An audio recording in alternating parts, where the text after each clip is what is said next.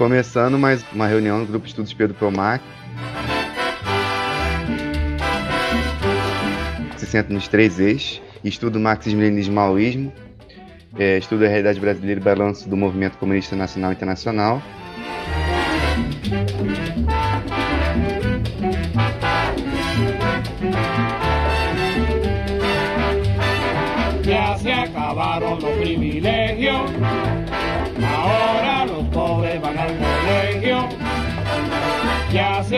Acabaron los privilegios, ahora los pobres van al colegio. Esta es la rumba patriota de mi nación, la que lleva un mensaje que dice vamos a estudiar. Adelante cubano que ahora es la ocasión de aprender si no sabes, si sabes puedes enseñar. Ya se acabaron los privilegios, ahora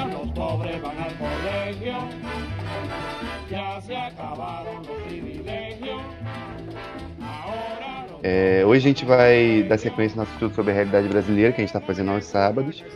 E a gente vai ler e discutir o, o capítulo sobre o latifúndio cafeeiro do, do livro Quatro Séculos de Latifúndio do Alberto Passos. É muito interessante esse, esse capítulo exatamente porque ele fala da transição do feudalismo para o semi-feudalismo.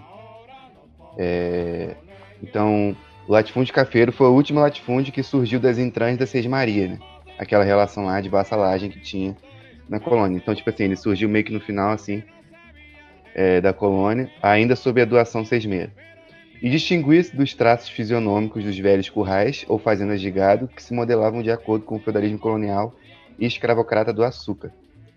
Tipo assim, outras fazendas que não eram exatamente é, açucareiras, mas elas meio que estavam ali no, no satélite do- das fazendas do açúcar. Então elas meio que trabalhavam no sentido das fazendas do açúcar. O próprio Nelson Werneck fala isso, que as, as primeiras fazendas de gado elas serviam única e simplesmente para servir é, para ser para servir tipo o gado de arado animal para as fazendas de açúcar no caso. Depois que lá no Império do Brasil que vai surgir uma necessidade de é, de ter gado de verdade para sem ser para servir a, a lavoura é, açucareira. Então se alastram é, o latifúndio cafeeiro se alastrou pela província fluminense e na capital, né, no Rio de Janeiro e é, no entorno do Rio Paraíba do Sul, que passa na Serra.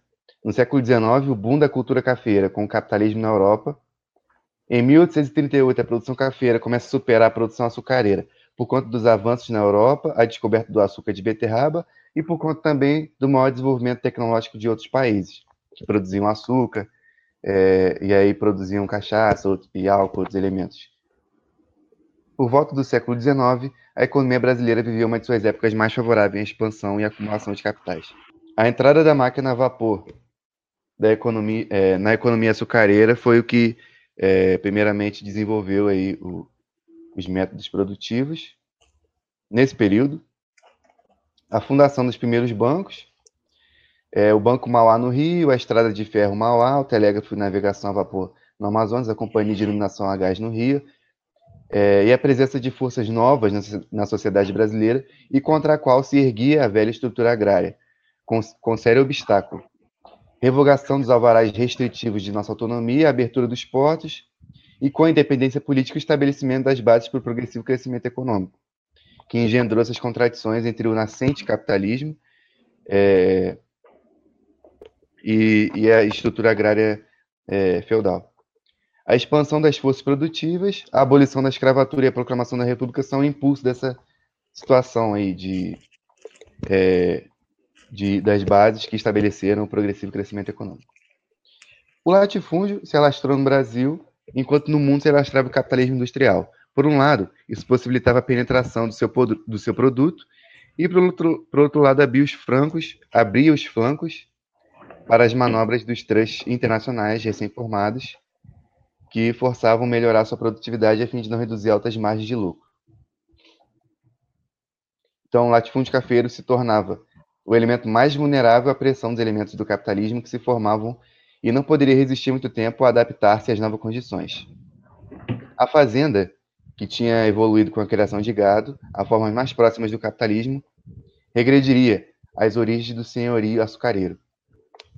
O latifúndio cafeiro rapidamente se adapta ao fim da escravidão.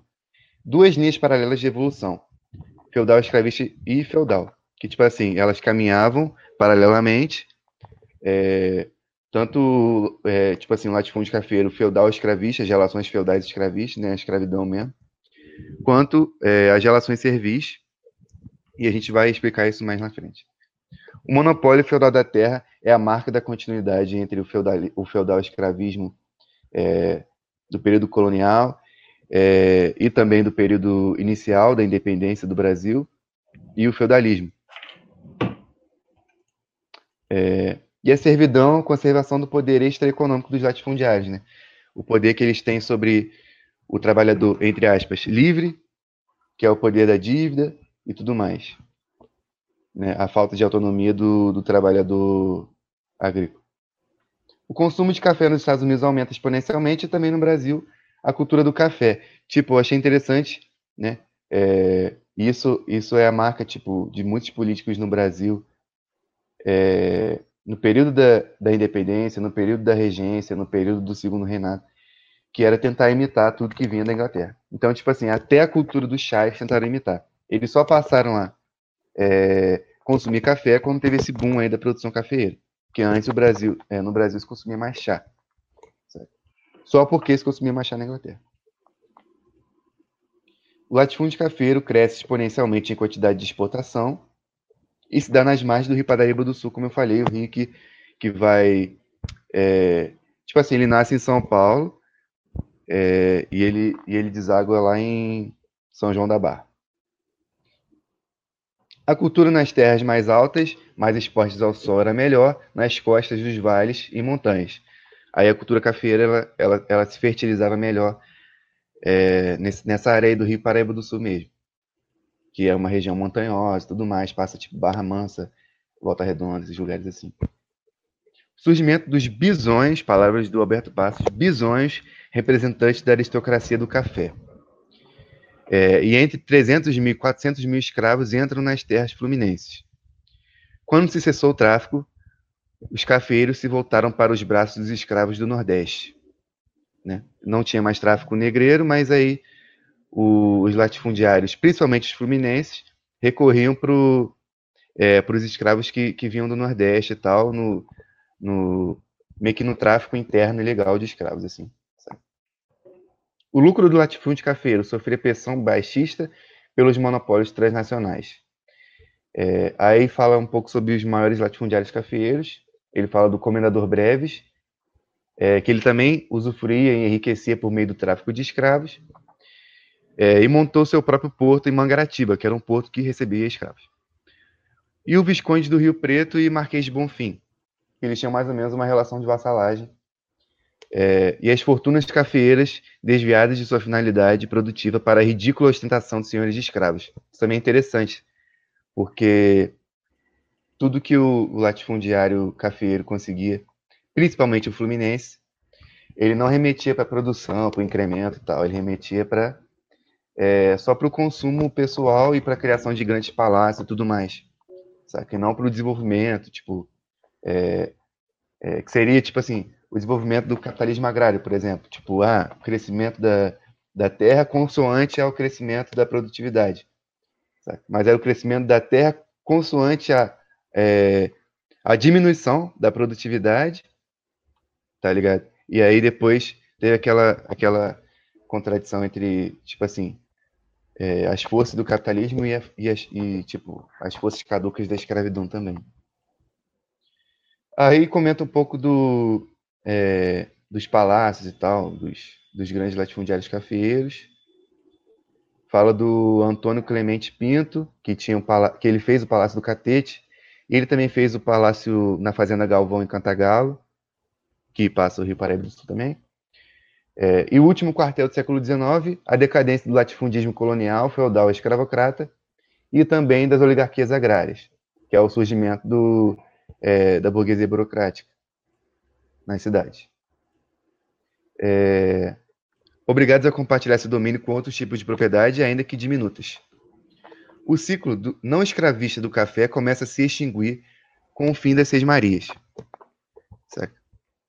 A própria, tipo, a própria independência do Brasil e outras questões assim, que a gente até falou no começo, elas engendraram também essa essa contradição? Entre o escravismo e, e as relações que tinham que surgir. A estrutura agrária não se modificaria fundamentalmente com o fim Marias. Mantinha-se intactas as características coloniais e feudais é, do sistema de produção da agricultura brasileira. Contudo, os embriões do capitalismo começaram a desenvolver-se, aprofundamento das contradições entre as forças sociais caducas e as forças novas. Os latifundiários se dividem em dois grandes blocos: os que tinham atitudes mais conservadoras e retrógradas e os que percebem a inevitabilidade da renovação desses processos. As formas capitalistas rondam o monopólio feudal da terra, porém sem alterar suas características essenciais. Penetram pela via mais acessível e indiretamente em seus processos internos de produção através de melhorias na técnica e nos aparelhos de beneficiamento dos produtos. A primeira contrapartida do declínio da produtividade do regime trabalho escravo seria a substituição por outros meios mais eficientes dos antigos métodos de preparação do produto para o mercado. Antes, os aparelhos de beneficiamento eram produzidos na própria fazenda é, e com mão de obra escrava, nunca tendo havido emprego de instrumentos estranhos. E aí se deu a substituição dos aparelhos de madeira por mecânicos, feitos de ferro e aço, realizando trocas com mercados de país, do país, né, do Brasil, e do estrangeiro. Foi em São Paulo surgimento das primeiras máquinas para o beneficiamento do café, vindas da Europa e dos Estados Unidos, aumentando o rendimento da produção e a qualidade do produto. O latifúndio cafeiro paulista não se achava tão preso aos vínculos coloniais e feudais como no Vale Fluminense. É, e tinha admissão de trabalho livre, que era aquele trabalho por dívida da, do, é, dos poceiros e tal. A inovação dos meios mecânicos e a admissão de outras modalidades de contrato com que se passava fora das fazendas. O ciclo não escravista do latifúndio cafeiro já não precisava da doação de seis marias, portanto não necessitava de embate com indígenas.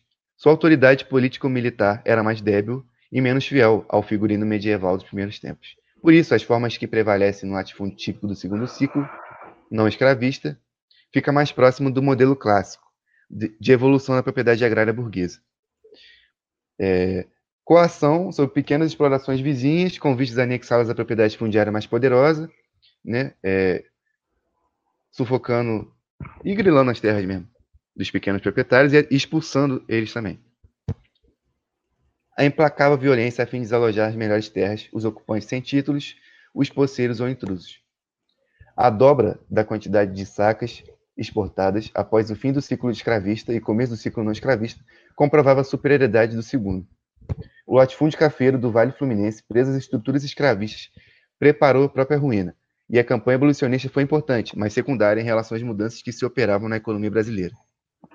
Crescendo em ritmo desigual, a decomposição do regime escravista afetava preponderantemente o sistema latifundiário paulista, mas permeável à infiltração de algumas formas embrionárias de capitalismo. Dois fatores principais para a transição da economia cafeira para o regime não escravista. Foram a introdução dos meios mecânicos de beneficiamento do café e a utilização dos trabalhadores livres. A introdução dos métodos mais avançados de beneficiamento passaram a exigir mão de obra qualificada que não poderia ser escrava, pois era proibido. Os paulistas iam ampliando seu domínio do mercado, o que impunha relações mais amplas de crédito e a contradição entre as forças produtivas baseadas no trabalho escravo e as relações econômicas que as tolhiam. Obter crédito se tornara um problema de mais difícil solução para o latifúndio escravista. E essa parte achei também interessante. O fazendeiro obtém lucros porque seu café possui mercado, mas ele não dispõe de riquezas na proporção de seus lucros, porque suas propriedades não encontram comprador. Aí, tipo, é, ele fala, de, é, o Roberto Passos fala de um analista francês que acha estranho né, que as terras mais rentáveis, assim, entre aspas, no Brasil, tipo, que tem mais, que a produção mais vende, que, que são as terras cafeeiras nesse período, é, elas são muito baratas para compra. O fazendeiro, por isso, não encontra quem lhe empreste sobre hipoteca, né, que, tipo assim, um empréstimo com a garantia da, da terra que ele tem. Uma quantia igual ou duas vezes o valor da colheita anual. E a venda das propriedades gerariam ofertas irrisórias. O café a máquina não só exigia crédito, como aumenta a produção para o mercado, substituição do arado animal para o mecânico, e inevitavelmente engendrando a introdução de métodos de cultivo mais avançados, na admissão do crédito e nas relações econômicas de tipo superior. Entravados pelo obstáculo, regime de trabalho escravo. O declínio da produtividade do trabalho escravo, consequente aumento dos custos de produção, as difíceis relações de crédito, a desproporção entre as melhorias na técnica de beneficiamento e as atrasadas formas de produção, a pressão baixista dos monopólios compradores, tudo isso abriria caminho para a introdução do trabalho, entre aspas, livre. No latifúndio cafeeiro, sobrevivia a força do monopólio feudal e colonial da terra, perenidade do poder extraeconômico. Quando muitos acharam que a decadência do escravismo cederia lugar para a pequena propriedade, assistiu-se o contrário, ao seu ressurgimento, a parceria. A esse tipo de contrato que nada se assemelha ao, trabalho, ao trabalho livre, viriam a associar-se outras formas de transição para o salariado, sem que deixasse o latifúndio conservar seu caráter essencial e tradicional de poder de coação sobre os trabalhadores. Ao mesmo tempo que existia o escravismo, subsistia formas de serviço de exploração feudal. O próprio escravo acumulava também servidão. Uma fração da força de trabalho era dedicada a serviço do seu senhor, sobrando-lhe outra fração que empregava o cultivo de um pequeno trato de terra que lhe era cedido para o seu cultivo, onde tirava o necessário para a sua alimentação, sendo-lhe às vezes permitido vender os excedentes. Assim, o senhor da terra se apropriava de uma proporção maior do trabalho suplementar proporcionado pelo escravo, dele também extraía a renda trabalho, forma de renda incipiente que correspondia à servidão. O escravo levava concomitantemente o excedente e também os furtos que fazia das fazendas. A apropriação do trabalho suplementar, o produto da pilhagem que o senhor provinha diretamente, baseado na acumulação primitiva, o sustento da sua escravaria. Quando a escravidão chega ao fim, é, não se haviam engendrado no Brasil a substituição da economia escravista pela forma de exploração do trabalho assalariado, e também não havia movimentos engajados na reforma agrária capazes de impô-la. Sistema de meação e colonato baseado na parceria, fórmula ideal para a conservação do monopólio da terra. Essa parte também é muito interessante, que fala é, como se deu a parceria nos países capitalistas é, desenvolvidos e a parceria no Brasil. A parceria era boa, na visão dos abolicionistas e trabalhadores europeus, opinião pública geral pois tinha capa de trabalho livre. Crescente endividamento, extorsão, fornecimento de gêneros é, nos armazéns do Vergueiro, que era o senador lá latifundiário que fez é, a lei da parceria, o solo e os moradores são propriedade do patrão. O fazendeiro poderia vender as obrigações contratuais de um parceiro para outro, ou seja, vender a dívida do parceiro com aquele fazendeiro para outro. Então ele tendo um poder total assim sobre o parceiro, de modo que ele tolhia totalmente sua autonomia. A parceria de Vergueiro nada tinha de original, analogia com os moradores e agregados do Nordeste. O senhor, que precisava de algum morador de alguma localidade, pagava-lhe suas dívidas transferindo-se para o seu engenho. Servidão por dívidas, um velho costume medieval. Marx. A parceria ou sistema de exploração compartilha, é, fez meio que uma transcrição quase literal é uma relação transitória entre feudalismo e o capitalismo, forma primitiva e capitalista de renda. A, é, a contradição é, entre a forma primitiva e a capitalista de renda. O parceiro aplica capital à terra, além do seu trabalho, e o proprietário fornece outra parte do capital. O produto é repartido entre o parceiro e o proprietário, faltando ao parceiro para se deflagrar o capitalismo capital suficiente. A participação do proprietário não figura forma pura de renda, pode conter os juros do capital por ele adiantado, assim como uma renda excedente. Pode também absorver o sobretrabalho do parceiro ou deixar a este uma parte mais ou menos importante. O essencial, porém, é que a renda não aparece aqui como forma normal de mais-valia. Por um lado, o parceiro, seja com trabalho próprio ou alheio, pode pretender uma parte do produto, não na qualidade de trabalhador, mas de possuidor de uma parcela dos instrumentos de trabalho, por ele próprio ser o seu capitalista. Por outro lado, o proprietário pode pretender sua parte, não somente por ser o dono do terreno, mas por ser fornecedor do capital. Então a gente vê que, mesmo que o parceiro não tenha o capital completamente, ele tem uma parte do capital que ele emprega na produção. É, e meio que, tipo assim, tanto o capitalista depende do parceiro, quanto o parceiro depende do capitalista. Certo? E aí isso se figura quanto uma relação transitória entre o feudalismo e o capitalismo, nas palavras de Marx. Algo que não tem nada a ver com a relação de parceria que se estabelece aqui, em que os produtores diretos não têm nenhuma autonomia, salvo um outro caso de parceria real, como nos fornecedores de cana, ainda assim explorados por atravessadores usurários, é, que, que, não deixa de ser exploração semi-feudal, também a meação, a terça a quarto colonato, são sistemas de arrendamento primitivos, é, aproximando-se da renda trabalho, hora da renda produto, que é pagar a renda através de trabalho e tal. Todas essas, é, ou, ou através de parte do produto produzido. Todas essas aparentadas com as formas feudais ou semi-feudais de renda pré-capitalista, cuja principal característica é a limitação de liberdade do cultivador e a dependência servil ao senhor da terra.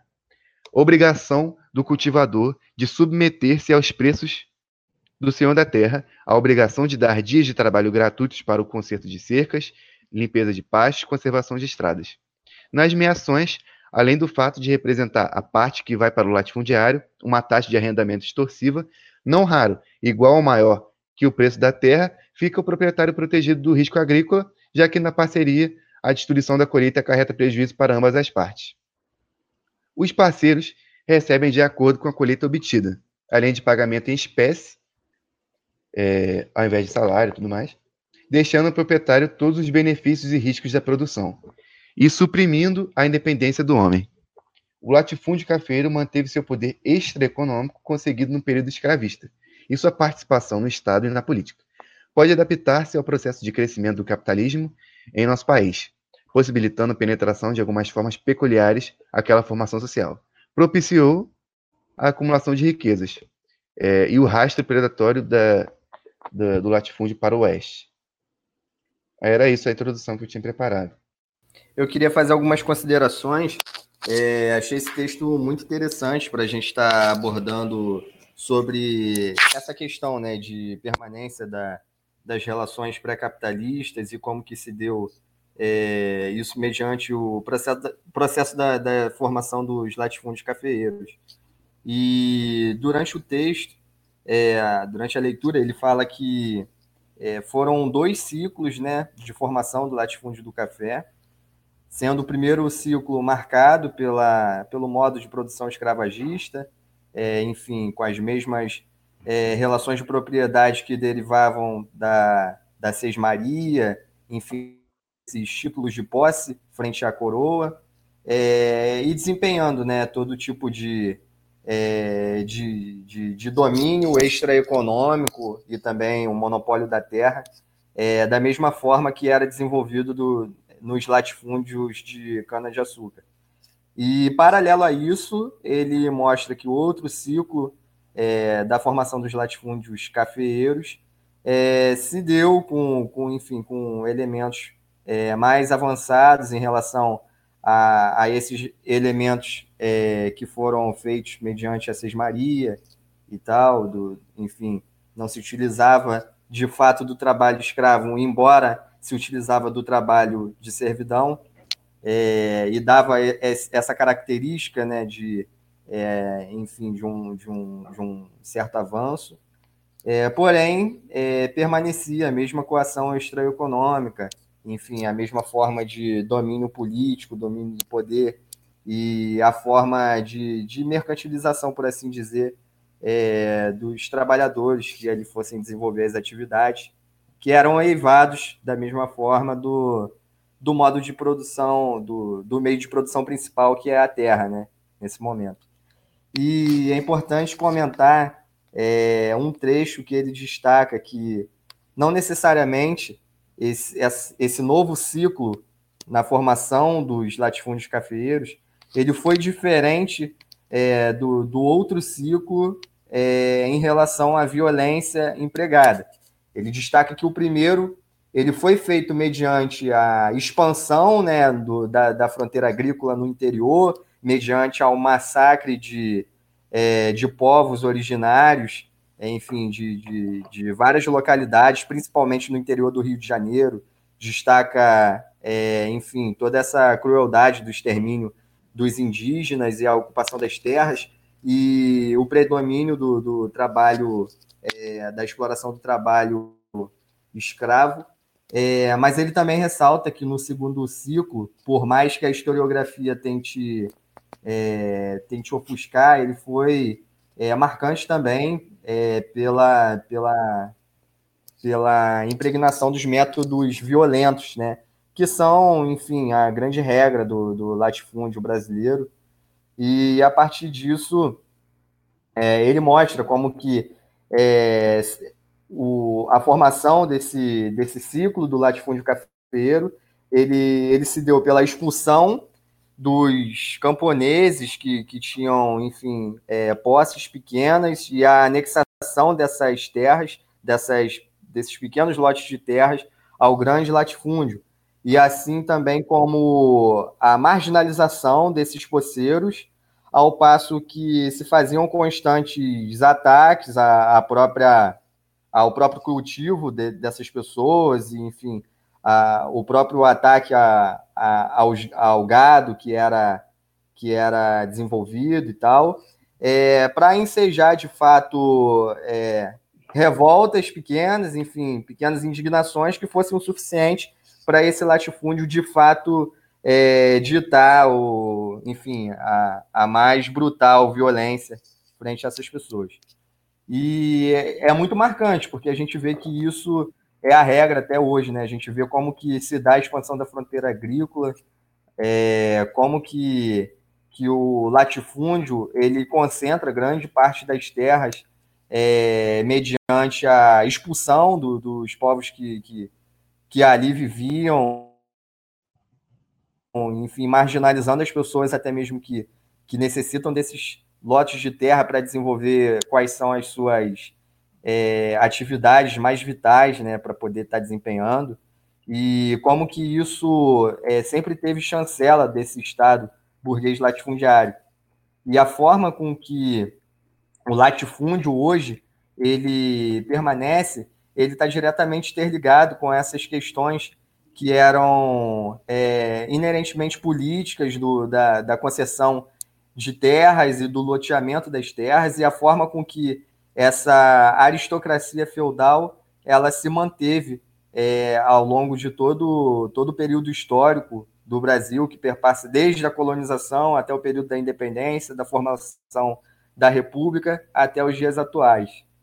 É, outra questão interessante é que mostra como que o cultivo do café ele possibilitou inicialmente a introdução e, enfim, o desenvolvimento é, de, da, da, inserção de, de capitais no Brasil, mostrou como que isso foi determinante para a balança comercial do Brasil, principalmente no século XIX, meados do século XIX. O cultivo do café ele compreendia praticamente a maior parte das exportações, é, porém isso denota também uma das formas é, de desenvolvimento é, relativo do capital aqui que permanece atrasado porque uma vez que se desenvolvia é, alguns tipos de capitais mediante a exportação, é, permanecia, né, como nessa balança comercial, a compra de produtos manufaturados, enfim, que principalmente é, dos Estados Unidos e da Inglaterra, mas ressalta também a relação comercial que já era, já se desenvolvia com os Estados Unidos e nessa situação os Estados Unidos já exportando produtos de, de de valor agregado, enquanto a gente exportava lotes e lotes de, de café, e como que isso engendrou é, a formação de um capitalismo de tipo burocrático no Brasil, um capitalismo que ele tem um, um desenvolvimento relativo, porém permanece com, com seus elementos atrasados que impactam profundamente num, num, num, num desenvolvimento das forças produtivas e das relações de produção. Então, fica marcado como que o latifúndio cafeeiro, tanto no Rio de Janeiro quanto em São Paulo, Minas Gerais e algumas localidades no Nordeste, ele foi engendrado. É, o seu papel determinante é, nesse processo, nessa virada do século XIX, que grande parte do mundo já era, é, enfim, do, do mundo que eu digo, enfim, dos países desenvolvidos já estavam desempenhando é, as suas atividades industriais, como que o latifúndio cafeeiro ele teve um papel marcante também de, de entravar é, o nosso desenvolvimento, né, é, até mesmo industrial, em plano interno, e como ele também sempre foi movido para exportação, que essa é uma das características centrais do latifúndio brasileiro. Ao passo que ele é umbilicalmente ligado ao estrangeiro e é subordinado ao imperialismo, a todo tipo de cultura que ele desenvolve não necessariamente desenvolve o nosso comércio interno e as relações de produção e, e as forças produtivas internas do nosso país, porque eles são feitas é, no, no, sentido de, é, de fazer uma exportação desses produtos é, praticamente na, na, nos mesmos moldes né, é, que a gente presenciava no, no período colonial. É, enfim, é, também esse traço marcante de, de importação de, de, de, de produtos manufaturados e, e, deixando o nosso país relegado a sempre essa posição subalterna. Então, é bem interessante esses pontos que, que são levantados no, no texto, principalmente para a gente compreender que no Brasil inteiro é, a gente vê é, formações, é, enfim, na, no, na, nossa formação econômica, a gente vê a formação do latifúndio e como que ele se engendra no Estado e economicamente. Porque quando a gente vai falar é, sobre o desenvolvimento é, geográfico que se dá de forma desigual no país, a gente comenta sempre que, é, enfim, as indústrias foram, é, foram desenvolvidas no Sudeste e tal, é, mas também as relações do latifúndio são é, praticamente determinantes, até mesmo no, na, na, nas regiões que geograficamente se, se desenvolveram também é, Nathan, relativamente. Só um acréscimo rapidinho, Nathan. O, o latifúndio, ele foi quem fez só o Sudeste se desenvolver, porque a falsa revolução de 30, inclusive, foi a elite paulistana, a elite do Sudeste, incomodada com é, o desenvolvimento do Brasil, que seria é, até então seria mais por igual, é, reivindicou que para parar a Revolução de 30, o Vargas, para fazer eles aquietarem, industrializou o Sudeste. Sim, sim. E até mesmo, cara, esse, esse tipo de desenvolvimento relativo industrial, ele é marcado também com contradições que são marcantes até geograficamente nessas localidades. Porque, como comenta bem o Alberto Passos no texto, é, grande parte do latifúndio cafeiro ele foi feito no interior do Rio de Janeiro, é, enfim, até é, meados do, do, do século XX e até mesmo hoje em dia a gente vê que várias dessas localidades ainda desenvolvem é, relações de trabalho por servidão, até mesmo relações de trabalho escravo, é, enfim, em, em lavouras, é, até mesmo é, no, no, no, cultivo de, de cana-de-açúcar e tal, é, principalmente no norte do estado, né, é, nessa, nessas regiões, a gente vê que isso é bem marcante. Então, a formação histórica do Brasil e a formação econômica, principalmente no que se deu nessa virada do século XIX para o século XX, longe de desenvolver plenamente as relações do, do, do trabalho assalariado, são, são marcadas fortemente pela presença desses elementos extremamente retrógrados, atrasados e que é, são, são produto dessa, desse domínio extraeconômico do latifúndio e a forma com que ele se, se desenvolve sendo o títere do, do, do capital imperialista. É, vamos lá. A fala do Natan foi muito boa. É, vamos lá. Vocês sabem do que eu vou falar, então vamos. Seguinte. A forma que a questão agrária se configura aqui no Brasil é muito interessante. É, por um lado, o Rio de Janeiro, as metrópoles, tudo que está abaixo da Bahia, o eixo Rio-São Paulo, só teve a oportunidade de ter essa sua industrialização, essa sua coisa, porque suas classes dominantes estavam ligadas sempre à exploração aqui no Nordeste. Né? Se hoje o Sul é industrializado, é porque o Nordeste passou anos e anos apanhando. Então, esse, esse é um negócio. E hoje as pessoas falam. Porque o Sul não é industrializado por inteiro, né? Tem um, um rapaz aqui, não sei se ele ainda está aqui, o Barbosa. Ele tem um texto sobre isso. Mas se hoje é mais desenvolvido é porque o Nordeste passou muito tempo apanhando. Essa é a realidade. E as classes dominantes de um estavam em conluio com as classes dominantes do outro.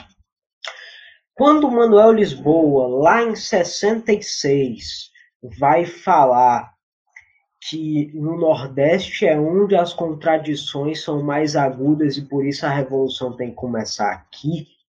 Ele está falando isso em 66, então a gente percebe que já em 66 o Nordeste era explorado há anos e anos e anos. Porque desde que Salvador parou de ser capital, o que há com o Nordeste é descaso absoluto. Assim, o que há é roubar em nossa riqueza, o que há é nosso povo produzir em larga escala e passar fome, que eu já falei aqui diversas vezes. E qual é o modo que eles encontram de manter isso? Porque é muito fácil você olhar ali para o Rio, para a cidade maravilhosa, e dizer: Nossa, é tão bonito o Rio, é tão bonito São Paulo. Claro, cara, foi construído pelo, pela mão dos nordestinos, pela mão dos pobres.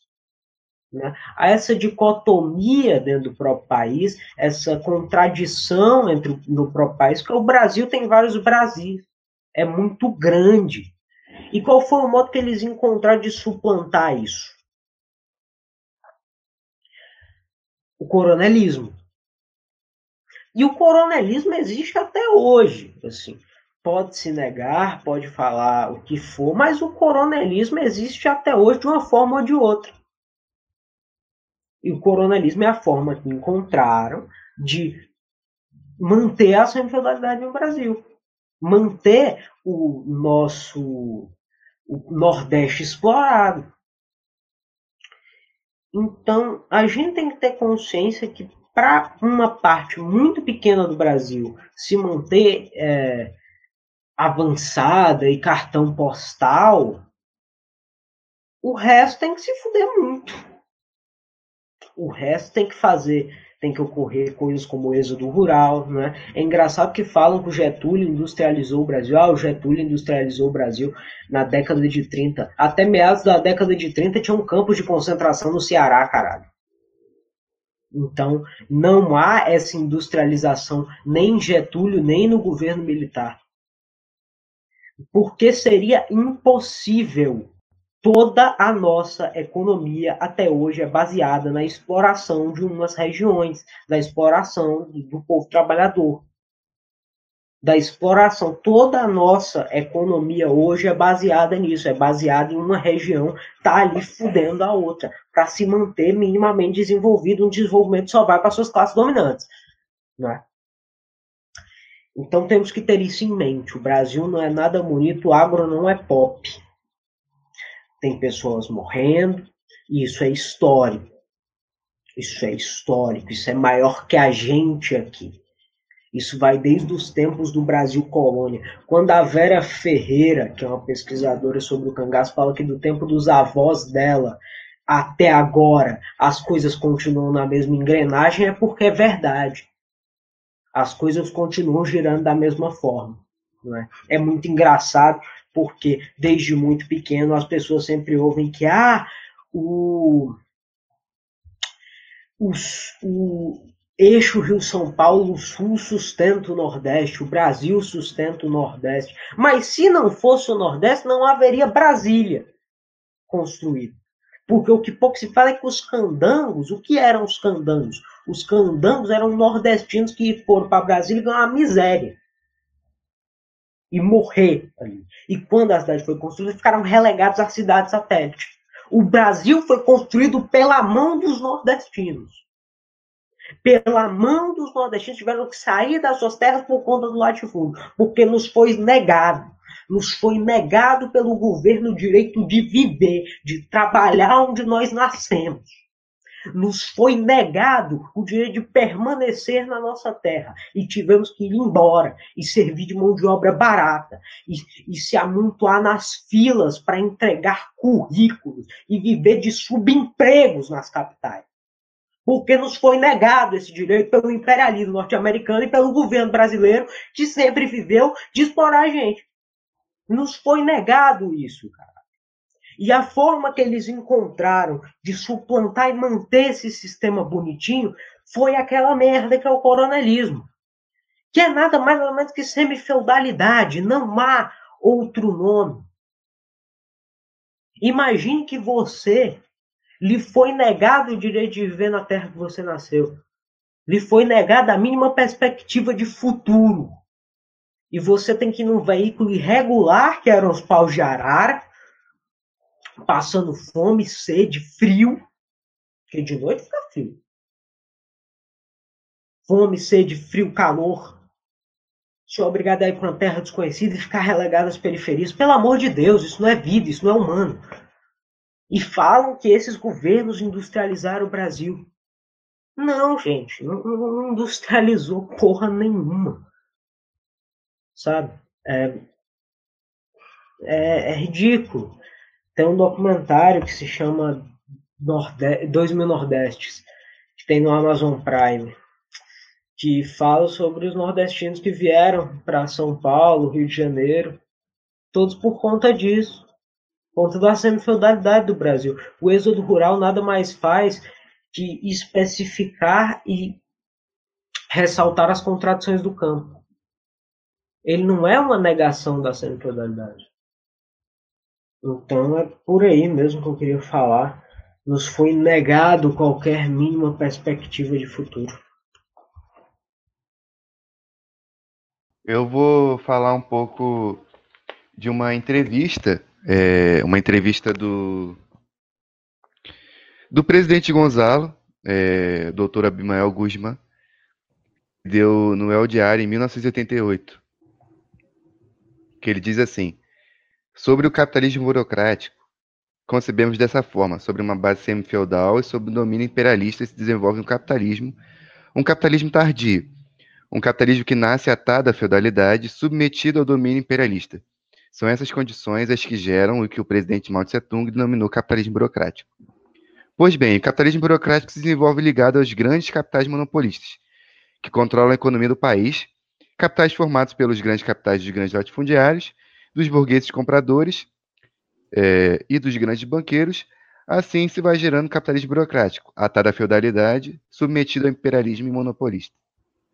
Este capitalismo, chegado a certo momento, de evolução se combina com o poder do Estado e usa os meios econômicos do Estado, utiliza como alavanca econômica, e este processo gera outra fração da grande burguesia, a fração burocrática da grande burguesia. Desta maneira, se vai dar um desenvolvimento do capitalismo burocrático que já era monopolista e devém, por sua vez, em estatal. A grande burguesia burocrática, no entanto, constitui de capital estatal e não estatal, já que em seu desenvolvimento parte dela se separa do Estado e utiliza para alavancar seus capitais e para impulsionar o capitalismo burocrático enquanto tal. A compreensão desses fenômenos é a chave, pois é o que permite diferenciar a fração burocrática da grande burguesia da genuína burguesia nacional, a média burguesia. Esta fração burocrática é grande burguesia, tem caráter monopolista e é profundamente atada ao latifúndio, dependente do Estado do capital financeiro, o imperialismo. Era isso que eu ia falar por agora. Marconi? Então, é que eu vou falar aqui é bem simples.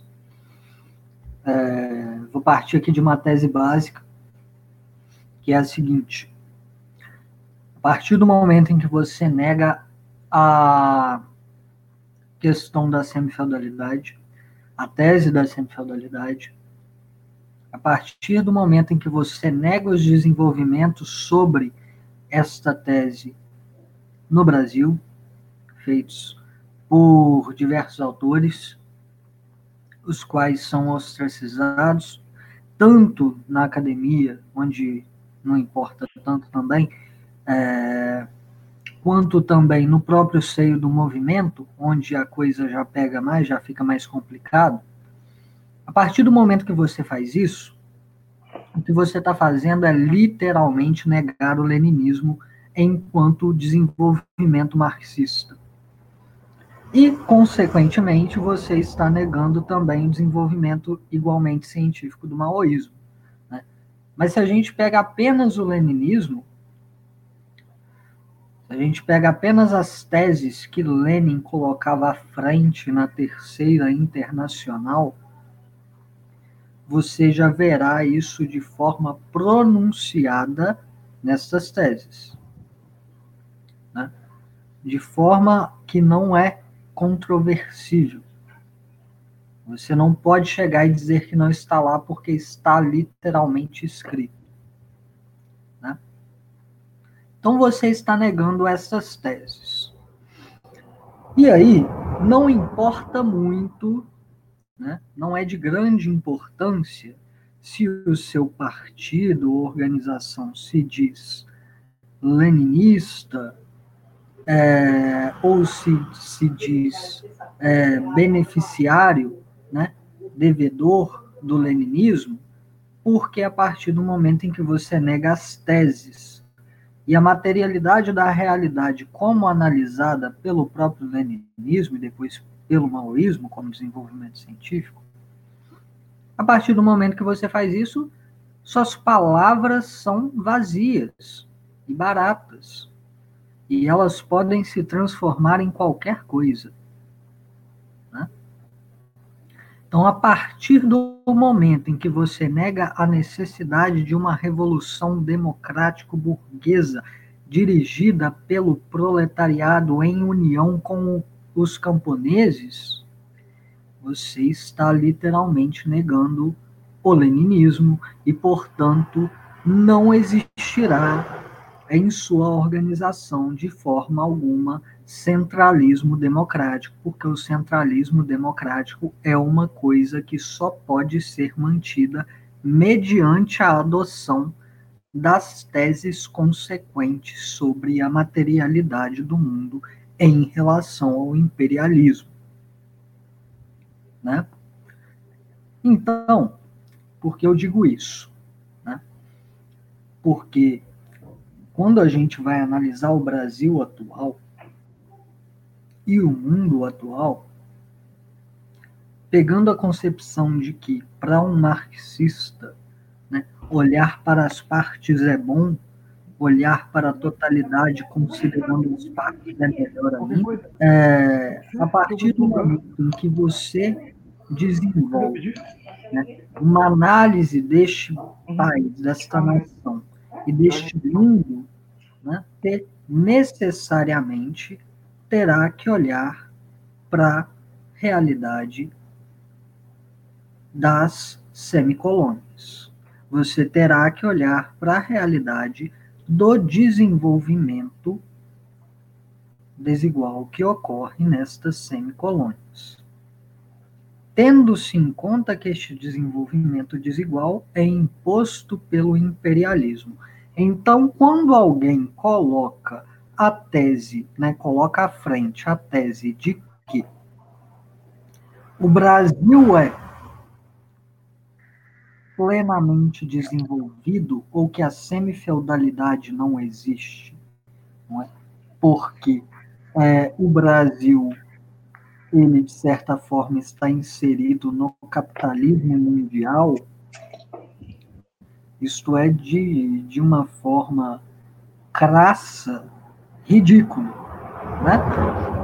Porque se o Brasil, por ele estar inserido no capitalismo, no plano capitalista mundial, enquanto tal, como um todo, ele está inserido exatamente na sua condição de semicolônia. Portanto, várias e várias regiões do Brasil estarão sendo achacadas tanto mais por isso, enquanto o Brasil inteiro sofre também por isso. Então, a economia do campo não está separada da economia da cidade, né, por uma linha rígida. Né? A gente sempre tem que levar em consideração que Lenin, quando ele falava sobre o problema do camponês, ele falava a questão até mesmo dos produtos, né? dos preços dos produtos de é, alimentares que chegavam muito mais caros para os operários que tinham que comer muitas, muitas vezes uma vez por semana direito. Né? Então a gente tem que levar em consideração que as economias de campo e de cidade estão plenamente integradas no plano nação.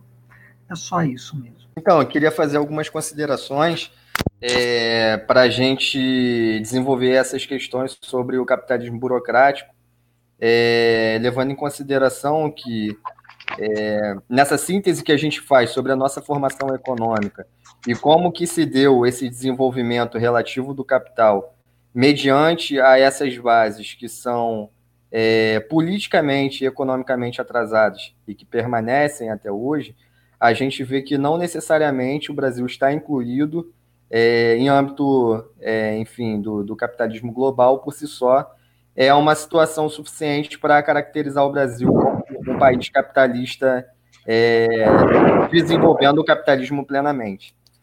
Então, é importante a gente frisar que a introdução de capitais no Brasil, como o próprio Alberto Passos vai demonstrar é, nessa análise sobre o latifúndio cafeeiro, é, é mediante, basicamente, as mesmas relações de domínio do latifúndio que, que se estava impregnado no Brasil desde o período da colonização.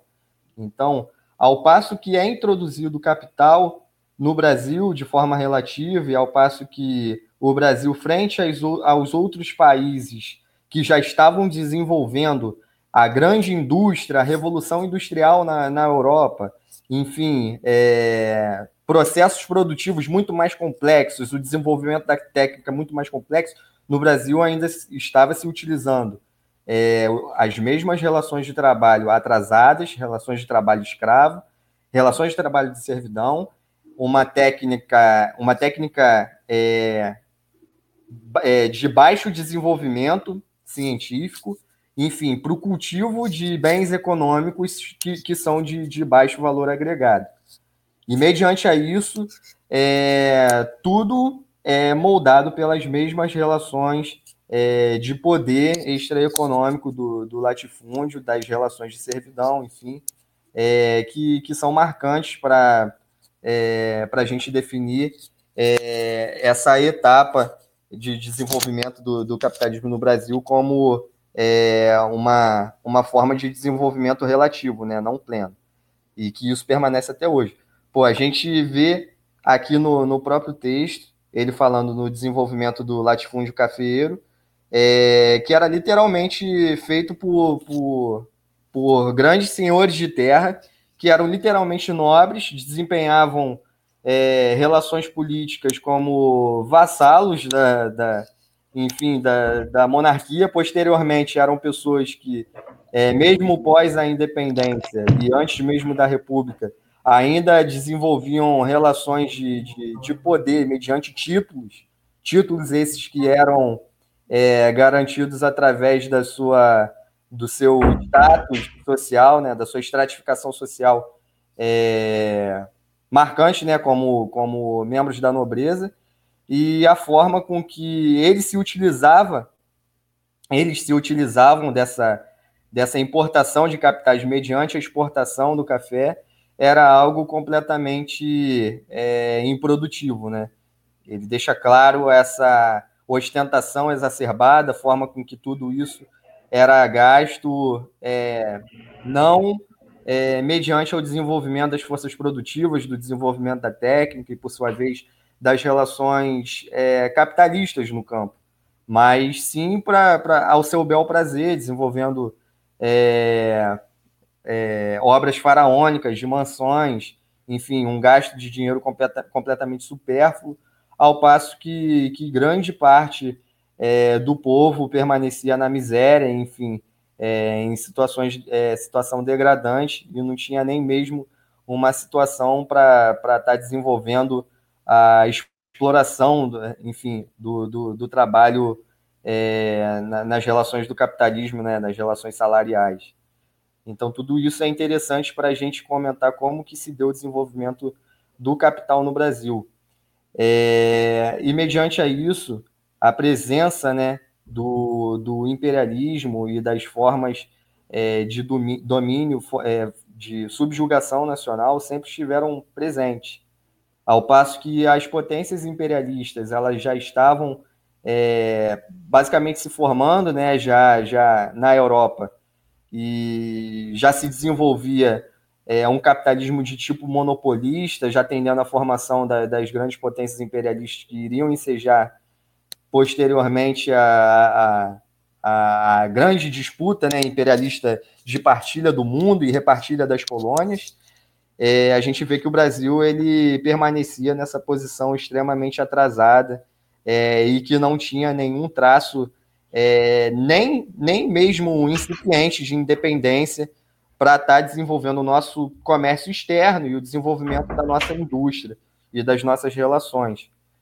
Esse comentário que o Pedro fez é bem marcante, e isso a gente vê até mesmo no, é, em comentários do Nelson Werneck Sodré. As nossas elites oligárquicas, elas sempre foram completamente atadas é, ao imperialismo ao estrangeiro, principalmente o imperialismo inglês, posteriormente o, o imperialismo norte-americano, até mesmo nos costumes, essa questão de é, tentar emplacar é, o cultivo do chá é algo que não, não se vê é, traços culturais é, é, presentes no, na, na, na, formação do nosso povo, mas sim do estrangeiro. Né? Eles tentavam exaustivamente imitar até os costumes das, das, das grandes elites desses centros é, do, do, do capitalismo mundial.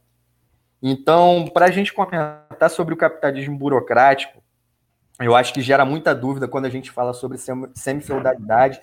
A galera tem uma negação com o termo, porque imagina que semi-feudalidade é, necessariamente implica que é, o, o, predomínio das relações é, que a gente desenvolve no nosso país não sejam capitalistas, o que é um engano. Na realidade, a gente desenvolve é, predominantemente o que é inerente à formação econômica do capitalismo, contudo, não de forma plena. E quando a gente fala de semi-feudalidade, significa nessa, é, nessa apreensão entender que a semi-feudalidade são os elementos atrasados na nossa formação econômica que entravam em desenvolvimento pleno do capitalismo a âmbito nacional. E principalmente é, por, essa, por esse laço de subjugação com o imperialismo e a forma com que se dá é, tanto é, as relações da burguesia burocrática, da burguesia compradora e principalmente do latifúndio. Então percebe-se que é, as questões que são agudizadas no campo é, dessa subjugação econômica que o nosso país vive, elas também refletem no, nos centros urbanos e também é, refletem na, nas massas urbanas é, por esse baixo desenvolvimento industrial que o, que o Brasil tem.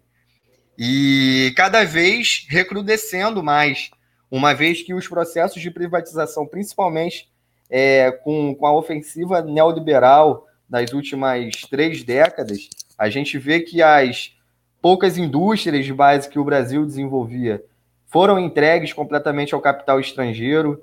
A gente vê que os, os recursos naturais que a gente tem em abundância são completamente entregues ao capital estrangeiro da mesma forma, e que isso a gente não, não vê nenhum retorno, uma vez que não se desenvolve a complexidade da indústria nacional, não se desenvolve é, de fato é, a, proletar, a proletarização massiva, né? uma vez que grande parte do, das pessoas que, que estão até mesmo nos centros urbanos, por assim dizer. São pessoas que são pauperizadas, cada vez mais é, re, relegadas a relações de trabalho cada vez mais degradantes, até mesmo em comparação com, com a exploração do trabalho assalariado, né?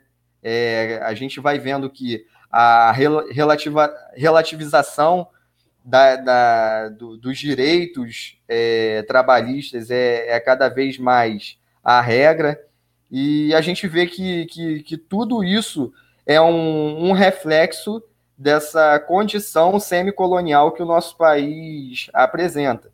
Então, quando a gente vai falar sobre semifeudalidade, é uma, é uma questão que envolve toda a nação, não envolve tão somente o campo. É óbvio que as contradições do campo são latentes, é óbvio que o camponês ele vai sofrer diretamente a coação extraeconômica, essa coação que é inerentemente é, pré-capitalista, né, do latifúndio, as formas de domínio político, a forma com que se presencia os massacres que são feitos para a expansão da fronteira agrícola, o aviltamento dos preços, a forma com que vai, vai se, se desenvolver é, as grandes concentração de terra improdutiva e quando se há é, o cultivo das terras, é, é ele é desenvolvido exclusivamente para exportação, para agroexportação e para e para a própria é, especulação em dólar, a gente vê que, óbvio, o camponês brasileiro ele é assolado por esse quadro, mas também o proletariado urbano e, e as pessoas que não só são proletárias, mas também a pequena e média, média burguesia, a burguesia nacional, e até mesmo é, cada vez mais a formação é, de um lumpen proletariado que, que é feito mediante essa marginalização, né? Que a gente presencia por ser uma. Então, é, tudo isso reforça a nossa condição semicolonial, né? Que nada mais é do que a nossa independência meramente formal no plano jurídico, é, mas materialmente a gente é, permanece subjugado economicamente e politicamente pelo estrangeiro, pelo imperialismo, principalmente imperialismo norte-americano, e é uma situação que não se limita é, às condições do campo. É óbvio que as condições do campo são agudizadas por todas essas condições que eu, que eu mencionei, mas também as grandes massas dos centros urbanos, elas também é, vivenciam essa dura realidade que, que essa formação econômica que é ligada ao latifúndio é, e ligada também à burguesia compradora e, e, enfim, à burguesia burocrática desempenha. Porque só mesmo é, rompendo com esses, esses elementos atrasados, tanto na nossa política quanto na nossa economia, e principalmente a subjugação do imperialismo, é que se que se dá uma perspectiva para a gente desenvolver de forma plena é, as nossas é, relações de produção e as nossas forças produtivas. Então, é, percebe-se que sempre é, que a gente tiver condicionado o nosso povo é, a, esse, a, a, esses elementos extremamente reacionários e que são particulares é, em, em, em sociedades, em países que desempenham capitalismo de tipo burocrático, a gente não vai ter, é, de fato, a nossa independência é, plena e até mesmo o nosso desenvolvimento material. Então, é, centra é, todos os interesses, tanto do campesinato, quanto do proletariado urbano, quanto da burguesia nacional, a pequena e a média burguesia, e também é, do Lupen, por assim dizer, né, é, em romper com o domínio do, do, do imperialismo e romper completamente é, com esses elementos atrasados é, que, enfim, há séculos e séculos dominam é, o nosso país. A parada que eu ia falar era exatamente que o capitalismo no Brasil ele é burocrático, exatamente porque o latifúndio tem esse papel determinante, tá ligado? Nas relações que se desenvolvem é, na nação como um todo, saca? Porque o latifúndio ele é é, ele era, na época de, é, de Portugal, a base do, é, da colônia e tal, e ele foi, após a independência, é, no período da República Velha, e, é, é, que era aquela, aquele período de ditadura aberta das, das oligarquias agrárias, e depois também o elemento de manutenção e, e reprodução do, do, imperialismo, né? De modo que o, o latifúndio ele remetia todas, toda a produção, sem exceção, é, é, para os países estrangeiros para abastecer o desenvolvimento capitalista nesses países. Sabe? Então, tipo, o, o, é, o latifúndio semifeudal ele tem um papel determinante, porque ele engendra as relações semicoloniais que se dão em todos os setores da economia, né? do fumo ao ferro, ao manganês é, e etc. e tudo mais. Todas as relações que a gente é completamente dominado, é, principalmente pelo imperialismo norte-americano, é, elas se dão por pela essa base fundamental dessa dominação imperialista que é o latifúndio. Eu ia falar um pouquinho, já que a gente estava discutindo lá no grupo, sobre, sobre é, a diferença básica, assim, mais ou menos, entre, entre tipo, a, a, a terra, tipo assim, a produção agrária capitalista e a produção agrária feudal, né? E semi-feudal. Então, a lei econômica fundamental que rege o desenvolvimento da produção capitalista é a crescente extração de mais-valia extraordinária do trabalho realizado pelos operários na mercadoria. Sendo assim, é, no contexto que a produção, tipo a produção capitalista, domina a agricultura de um país, os capitalistas agrários buscam arruinar os produtores restantes mediante a elevação do padrão técnico de suas economias para além do trabalho socialmente necessário. Né?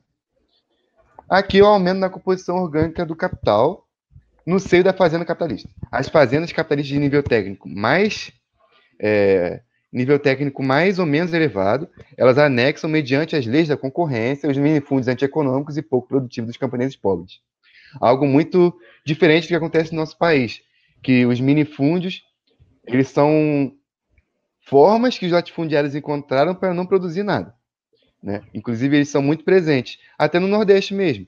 Naquele texto que a gente fala sobre a semifeudalidade em Alagoas, que se não me engano é o próximo, a gente fala sobre isso. É... Enfim, peraí, me perdi.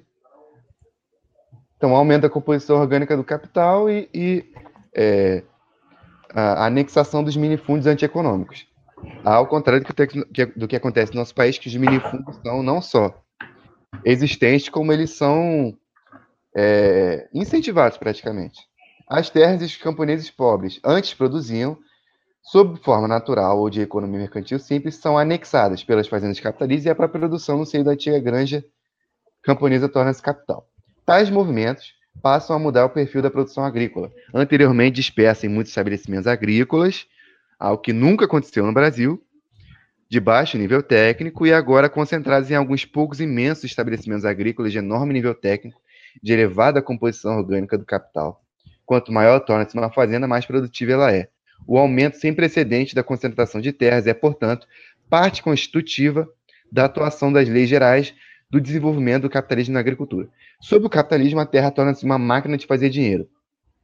Esta torna-se cada vez mais produtiva quanto maior essa concentração, na medida em que se deve aumentar o investimento de, em capital constante para se alçar mais valia extraordinária do trabalho dos operários agrícolas.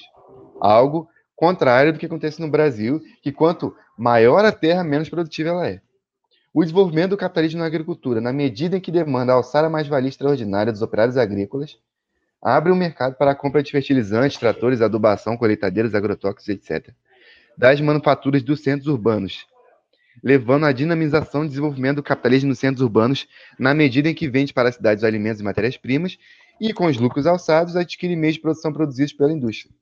Algo completamente diferente também no nosso país, que é completamente dependente do imperialismo simplesmente norte-americano. Lenin aponta que o capitalismo urbano provê todos os recursos da ciência moderna para o desenvolvimento da técnica na agricultura, mas mantém a posição social dos produtores no mesmo nível miserável. O aumento é, da composição orgânica na agricultura, assim, leva não apenas à queda relativa dos gastos do capital com a parte variável, como também à queda absoluta dos gastos com o capital variável, pois o aumento da mecanização, o uso científico do solo passa, passa a ser supérfluo. É, não, tornar supérfluo o excedente de mão de obra, no caso, na agricultura.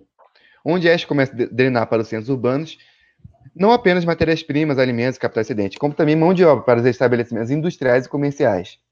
Algo que não aconteceu no Brasil, que o êxodo rural se deu pela, pela grilagem de terras, pela semi-feudalidade, exatamente, é, e, e, e, não tinham estabelecimentos industriais para comportar as pessoas que vinham do êxodo rural, de forma que se formou uma ampla, suprema maioria de proletários é o processo popularmente conhecido como êxodo rural e imigração da população das zonas rurais para os centros urbanos.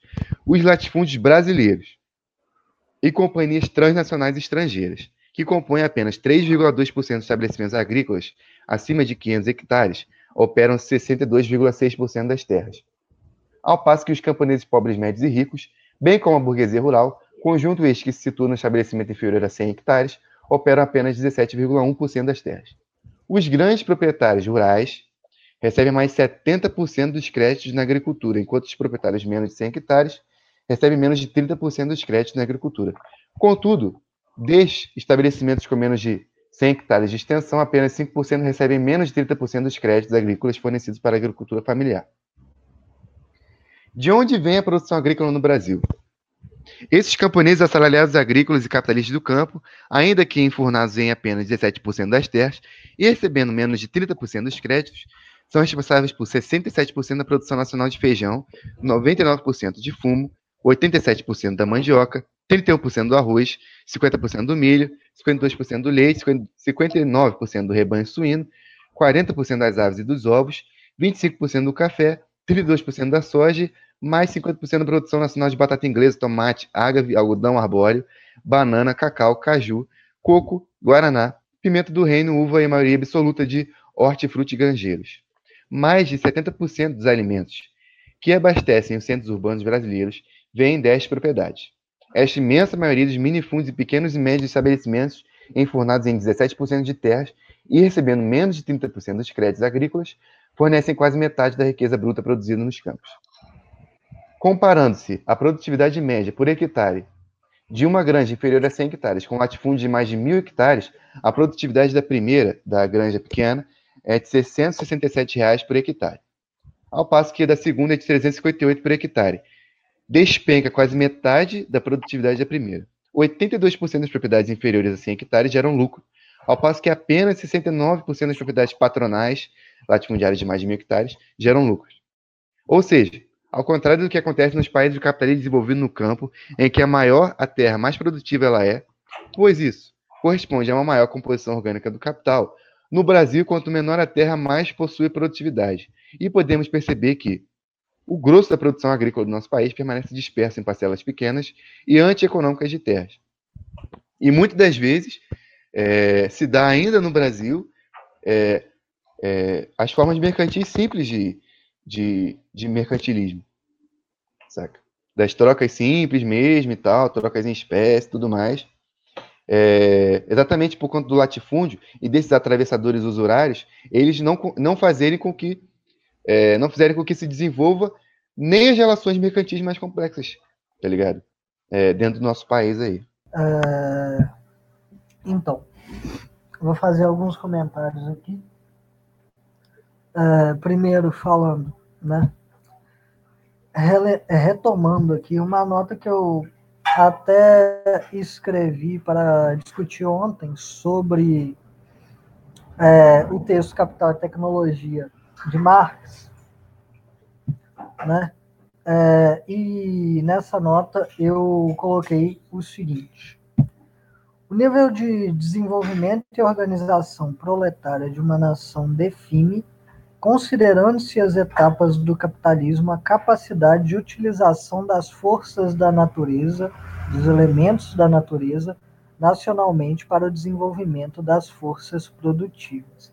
Como Pedro bem colocou, quando você tem uma organização, entre aspas, né, que não é organização real, que é desajustada é, de acordo com a realidade do que é um desenvolvimento capitalista da organização proletária, né, você tem aí a formação de um lumpen gigantesco, né, como a gente vê aqui no Brasil. E, além disso, isso explica, né, de forma bem simples, a nossa condição de subserviência frente ao imperialismo. Exatamente porque né, o nosso nível de desenvolvimento e organização proletária ele não é suficiente para que afirmemos a, a, a nossa capacidade de explorar as nossas próprias riquezas e, portanto, o imperialismo vem e toma elas de nós. Né? É isso que ocorre e continuará a ocorrer no Brasil até que haja, de fato, uma luta pela independência real né, da nação. E essa luta é exatamente o que deve ser ensejado. Continuando aqui o meu comentário, passando para um outro eixo. Né? É, quando a gente pega, eu havia falado sobre isso antes, retomarei agora, falando sobre a questão né, de que o Brasil, quando há algum desenvolvimento aqui, ele não é nacional, de fato, né? ele é sim apenas uma decorrência de uma necessidade do próprio imperialismo. Então, retomando isso que eu acabei me esquecendo de falar, pegarei aqui algumas citações. Hoje lançamos lá a thread com as citações de um documento do sexto congresso da Terceira Internacional. Pegarei algumas delas aqui, é, trarei para vocês e comentarei. Então, é, a primeira delas girar. Né? Há uma possibilidade objetiva de um caminho não capitalista de desenvolvimento das colônias atrasadas. e essa possibilidade traduz-se na transformação da Revolução Democrático-Burguesa na Revolução Proletária e Socialista, com a ajuda da ditadura proletária vitoriosa. Porque essa, essa citação é tão importante, tendo-se em conta que ela era exatamente a continuação dos ensinamentos que nos foram dados por Lenin em seu, na sua inserção no processo revolucionário russo, né? como uma liderança ali. Bom, essa citação ela é de grande importância porque a primeira coisa, como acabei de dizer, que devemos fazer dentro de um país, dentro de uma nação semicolonial, é garantir que esta nação se torne independente. Então temos que ter uma revolução democrática burguesa, pois o imperialismo nos proíbe de ter desenvolvimentos que é, fariam possível, é, fariam com que fosse possível, de fato, a nossa independência econômica frente à organização imperialista do mundo. Né? Então, a segunda citação. Quando o imperialismo dominante precisa de apoio social nas colônias, ele alia-se com as classes dominantes da estrutura pré-colonial, os senhores feudais e a burguesia agiota, contra a maioria do povo. Né? Então, o que isso aí fala é exatamente sobre a formação da burguesia compradora burocrática dentro das nações subservientes ao imperialismo. Né? Então, o imperialismo ele se utilizará destes cães que ele compra, né, com o seu dinheiro, né, que é o que não lhe falta. Se lhe falta qualquer fibra moral, pelo menos dinheiro tem. Compra estes, né, mediante é, a subserviência econômica da nação e do desenvolvimento deles próprios eles se submetem, como lesa pátria que são, né? e a partir disso forma-se ali aquela camada reacionária dentro da nação que não tem como fim a libertação da nação dos seus laços semicoloniais com a metrópole imperialista. Né? É, seguindo. O imperialismo tenta preservar e perpetuar as formas pré-capitalistas de exploração que servem de base à existência dos seus aliados reacionários. Então, se esta burguesia compradora burocrática surge nessas nações, ao mesmo tempo também existe ainda o latifúndio né, porque a maioria dessas nações era colônia antes de ser semicolônia, né?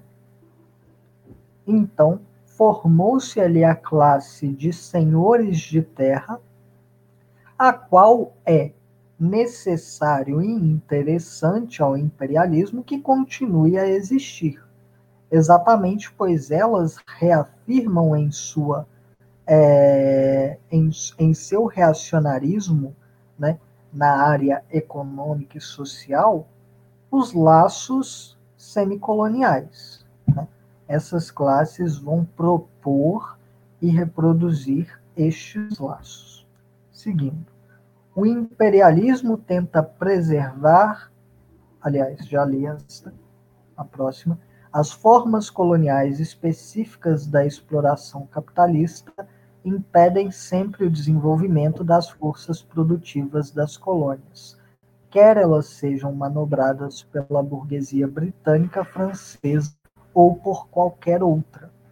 As únicas construções feitas, caminhos de ferro, portos, etc., são aquelas indispensáveis para o controle militar do país, para garantir o funcionamento da máquina fiscal e para as necessidades comerciais do país imperialista.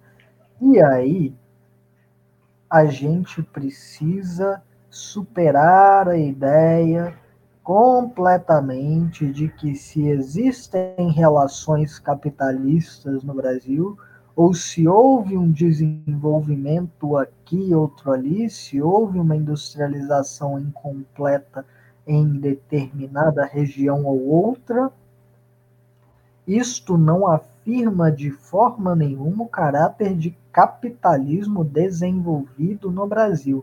E se o capitalismo aqui, quando se afirmou, se afirmou na base da bala, não foi nem a bala do próprio burguês daqui, foi a bala do burguês lá dos Estados Unidos e da União Europeia. Ok? Ele se afirma na base da bala aqui pela necessidade de fora, pelo Moloque estrangeiro, sacrificando o nosso povo a este. Né? E por último, é, a exportação do capital para as colônias acelera o desenvolvimento das relações capitalistas. A parte que é investida na produção acelera até certo ponto o desenvolvimento industrial, mas isto não promove a independência. A intenção é antes a de aumentar a dependência da economia colonial, ou semi-colonial no nosso caso, relativamente ao capital financeiro do país imperialista. Né? Isso é fulcral a gente compreender que sempre que há aqui o investimento de capital estrangeiro é exatamente para estreitar os laços de nossa burguesia compradora burocrática e de nosso latifúndio dominante, né, que tem aí grande parte do Estado em suas mãos, e que o mantém completamente, plenamente antipopular e antinacional, né, é para estreitar as relações destes com a burguesia da centralidade dos países desenvolvidos. Né? Então a gente nunca pode falar numa nação sem colonial e a somos pois o imperialismo não foi derrotado pelas revoluções do século XX. Né? Então, sempre quando a gente fala sobre isso, a gente tem que falar sobre este desenvolvimento é, do estreitamento dos laços de nossa burguesia compradora burocrática do latifúndio com a burguesia dos países da centralidade. E sempre que falamos sobre semicolonialidade, né, sobre a posição do Brasil no mundo, a gente tem que lembrar que as teses da Terceira Internacional se aplicam exatamente porque o imperialismo não foi derrotado. Então a essência da coisa continua a existir. Se houveram desenvolvimentos é, qualitativos em totalidades menores ou quantitativos na relação geral, isto nós temos que analisar com critério e com rigor, né? Então, é, é esta minha fala. Então, já encaminhando aqui para as considerações finais, eu gostaria de comentar os ótimos pontos levantados pelo Marconi, principalmente para a gente compreender que essas análises sobre o Brasil, é, enfim, é, sobre a nossa condição semicolonial, elas derivam de fato é, também dos ditames da terceira, interna da terceira Internacional e do marxismo-leninismo, então isso a gente precisa sempre deixar claro, e que historicamente, ao, ao longo do século XX, é, todas essas teses que foram muito caras ao marxismo-leninismo, elas foram negadas é, principalmente por teóricos e políticos que tinham um matiz trotskista. Então, percebe-se que hoje em dia é recorrente o que é, alguns indivíduos ou até mesmo organizações se denominem como marxistas-leninistas, mas acabam se afastando até mesmo do que é postulado pelo marxismo-leninismo para a revolução anticolonial e principalmente na questão da revolução democrática, porque é, quando se comenta que todas essas análises que são é, fulcrais para a gente compreender tanto a nossa formação econômica quanto as nossas é, estratégias é, de, de, libertação nacional de fato são é, meras transplantações mecânicas de outra realidade, é, dizem principalmente sobre a realidade chinesa, né?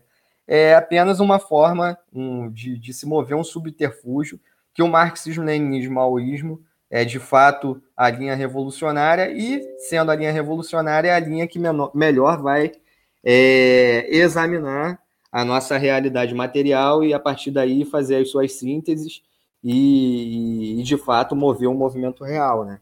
Só que quando o Marconi ele vai trazer para a gente esses apontamentos, a gente vê que é, na própria década de 20, todos esses postulados sobre a Revolução Democrática é, já eram desenvolvidos é, na Terceira Internacional, no marxismo-leninismo como um todo, e foi algo que conduziu é, praticamente todas as revoluções no Terceiro Mundo, é, enfim, todas as lutas de libertação nacional e, enfim, todas as lutas anti-imperialistas.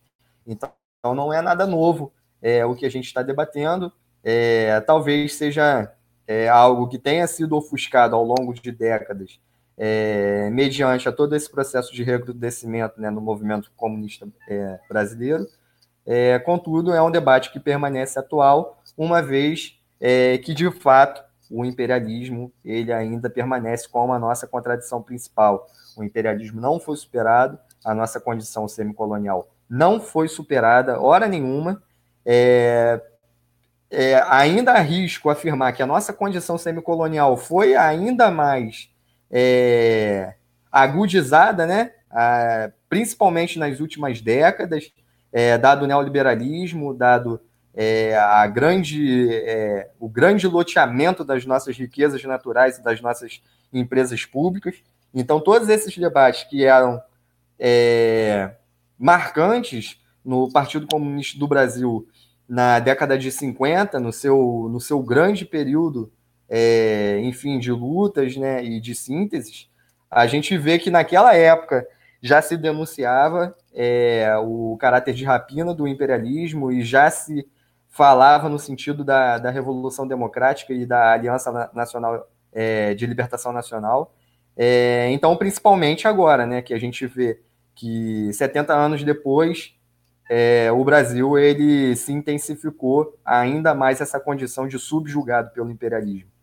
Então, é, todas essas questões devem ser exaustivamente debatidas. O latifúndio ele continua sendo o nosso principal ponto de entrave de desenvolvimento das forças produtivas, continua sendo um elo nessa dominação do imperialismo no Brasil e continua, de fato, especulando é, acerca da miséria do povo, introduzindo capitais mediante ao nosso sufoco e principalmente num período como esse, é sempre importante a gente denunciar o latifúndio e falar sobre a realidade agrária e a nossa realidade da nossa formação econômica para compreender questões que são essenciais até no cotidiano.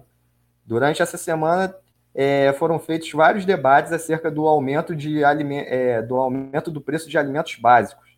Então, isso daí serve de reflexão para a gente pensar que grande parte do latifúndio, digo, todo, todo latifúndio ele é feito de fato para extorquir é, as nossas riquezas e, e, de fato, enriquecer as custas da miséria do povo, uma vez com que é, a grande produção nacional de circulação interna é desenvolvida pelo, pelo, pelo campesinato pobre, campesinato esse que é, é eivado de posses, no, enfim, e ainda desempenha relações de trabalho completamente atrasadas. E a gente vê como isso é uma questão completamente cara e atual, inclusive para as massas urbanas, e não digo nem sequer somente, somente o proletariado, mas as demais classes que também são antagônicas ao imperialismo. Então, ressalta-se também a pequena e a média burguesia, a burguesia nacional. Então, mediante é isso. É, a gente vai estar sempre debatendo os debates acerca da, da Revolução Democrática, sobre a formação econômica do Brasil e elucidando melhor sobre essas questões. Então, é, encerro aqui a minha fala e passo para o nosso camarada Pedro. é, já encerrando também aí a nossa discussão, selando é, é, tudo o que foi dito. É, dizer que, que sim, né, que é atual o, a, é, a, gente falar sobre, sobre o latifúndio, não é só atual, como é a questão primordial, né, é, porque como ele é a base é, da dominação imperialista no nosso país, a derrubada dele também é a base da, da libertação nacional é, e até da engendração do próprio socialismo, né? Depois da, da, do advento da nova democracia no Brasil. Então, é, essa questão é fulcral, tipo, a questão do latifúndio no Brasil, né? É, foi muito sentido agora exatamente por conta da, é, do fato de que o, a demanda, por exemplo, por arroz que foi citado, no mundo ela cresceu muito e o latifúndio simplesmente manteve a sua política é, semicolonial exportadora de, de remeter para o exterior toda a produção, né? de modo que a gente ficasse desabastecido completamente. Então, é, se vocês verem até é, no mercado mundial de arroz, uma, os maiores compradores de arroz no mundo foram Venezuela e tudo mais, e de arroz do Brasil. É...